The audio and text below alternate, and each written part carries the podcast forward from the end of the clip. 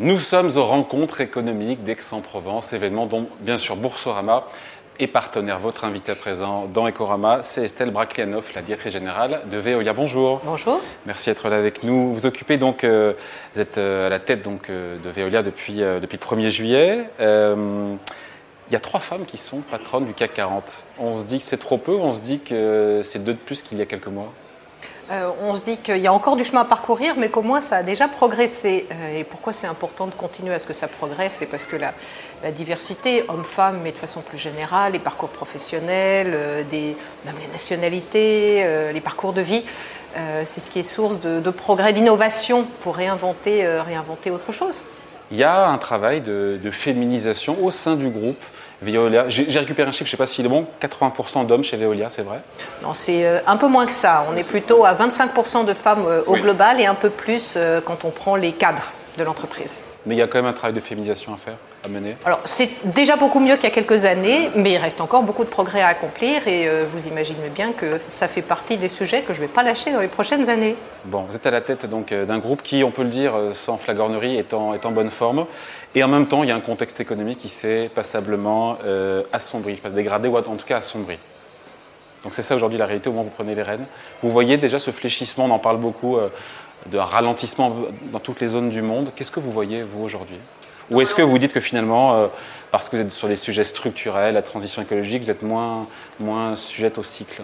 Alors il y a plein de, plein de questions dans votre question. Alors est-ce qu'on voit déjà du ralentissement aujourd'hui? Non, pas vraiment, euh, dans nos différents pays.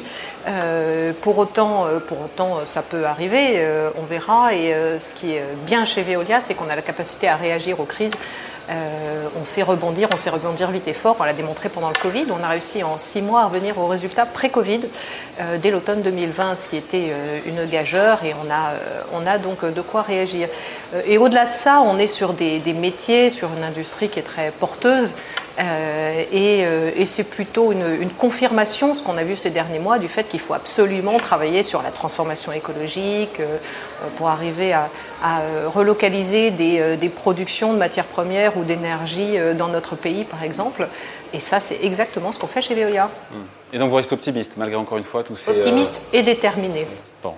Euh, puisqu'on parle des priorités, Estelle Braklianov, et vous parlez des résultats financiers, c'est un des objectifs aussi d'une priorité que de délivrer les objectifs de l'année, une hausse de 20% du bénéfice net. Ou est-ce qu'il y a ça, mais il y a aussi bah, réussir l'intégration à court terme de Suez, du rachat de Suez euh, Vous avez raison, le, programme de travail dans les 18 mois, il est déjà très très écrit. Euh, il y a continué à livrer de très bons résultats sur le nouvel ensemble élargi euh, suite au rapprochement avec Suez. On a effectivement donné des objectifs ambitieux de résultats pour l'année, 1,1 milliard de, de résultats nets, par exemple. Et euh, je peux confirmer euh, ces objectifs euh, aujourd'hui, et précisément par notre capacité à la fois à être très résilient et à réagir. Et puis, et puis il y a le rapprochement avec Suez. Alors le rapprochement au sens économique, mais le rapprochement au sens humain en fait. On est en train de, de mélanger des équipes dans tous les pays. On a maintenant une organisation qui est en place. On a des, des process opérationnels qui fonctionnent. Euh, euh, et, on a maintenant 220 000 salariés qui sont tous embarqués pour travailler, construire et donner à voir ce champion mondial de la transformation écologique français et européen. Est-ce que Veolia, on peut le dire, est relativement au final, quand on vous écoute, immunisé face à toutes les incertitudes actuelles On a évidemment la, guerre en Ukraine, l'inflation des matières premières, du coût de l'énergie, des métaux. Encore une fois, je rappelle, vous au cœur de la transition écologique. Hein je ne sais pas si on peut dire immunisé, solide euh, et apte à réagir. Ce serait plutôt un meilleur euh, descriptif. Euh, solide, on a, on a un effet d'échelle évidemment. apte à réagir, je l'ai dit, dans les crises.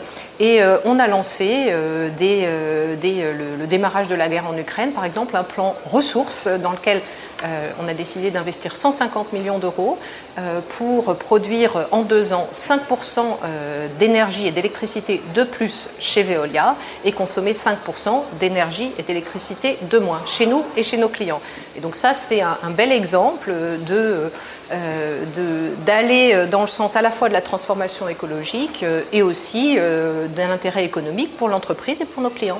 Et la facture pour le groupe, vous l'avez calculée sur toutes ces hausses de coûts qu'on retrouve quasiment partout entre l'énergie, les matières premières, sans que ça grève vos marges, puisque vous avez encore une fois des objectifs qui sont précis, donc cette capacité à faire passer encore une fois les prix à vos clients Globalement, la majorité de nos contrats ils sont indexés.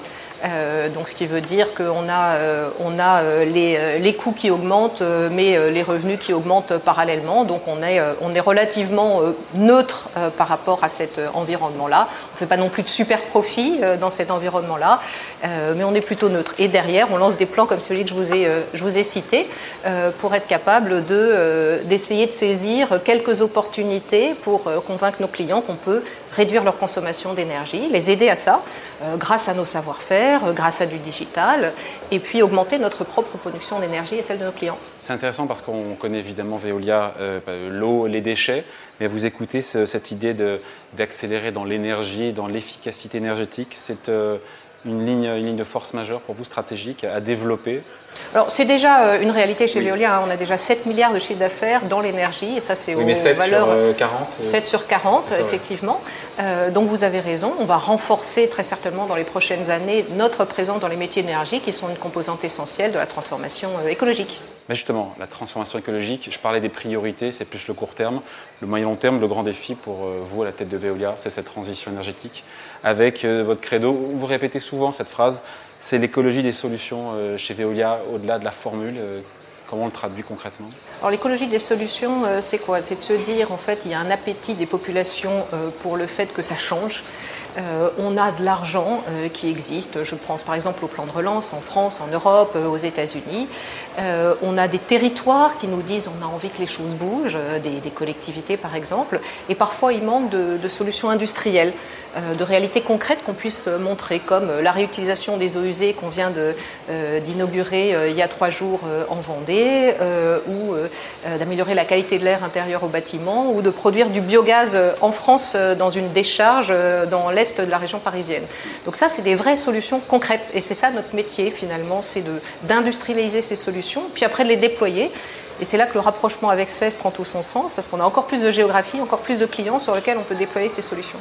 Industrialiser, c'est intéressant parce qu'il faudra aussi faire ça dans le cadre du, recyclage des batteries. On est au tout début euh, de cette industrie-là parce qu'il y a les voitures, parce qu'il y a le parc électrique, enfin le parc de voitures électriques n'en est qu'au début, mais il y a un sujet pour le coup. Alors il y a un sujet, vous avez raison, on est tout au début parce qu'on n'a pas encore vu le papy boom des, véhicules électriques et des, batteries de véhicules électriques, puisqu'on n'en est qu'au baby boom pour l'instant. Euh, mais dans 5 ou 10 ans, on va se retrouver effectivement avec, euh, avec beaucoup, beaucoup de batteries de véhicules électriques euh, qui ne pourront plus être utilisées directement. Et nous, on a travaillé en avance de phase finalement. On a commencé par faire euh, de l'innovation, de la RD, puis après un premier pilote industriel et on est en train de le mettre à l'échelle une usine qui nous permet de récupérer le nickel, le cobalt, le lithium à partir de ces batteries de, véhicules électriques.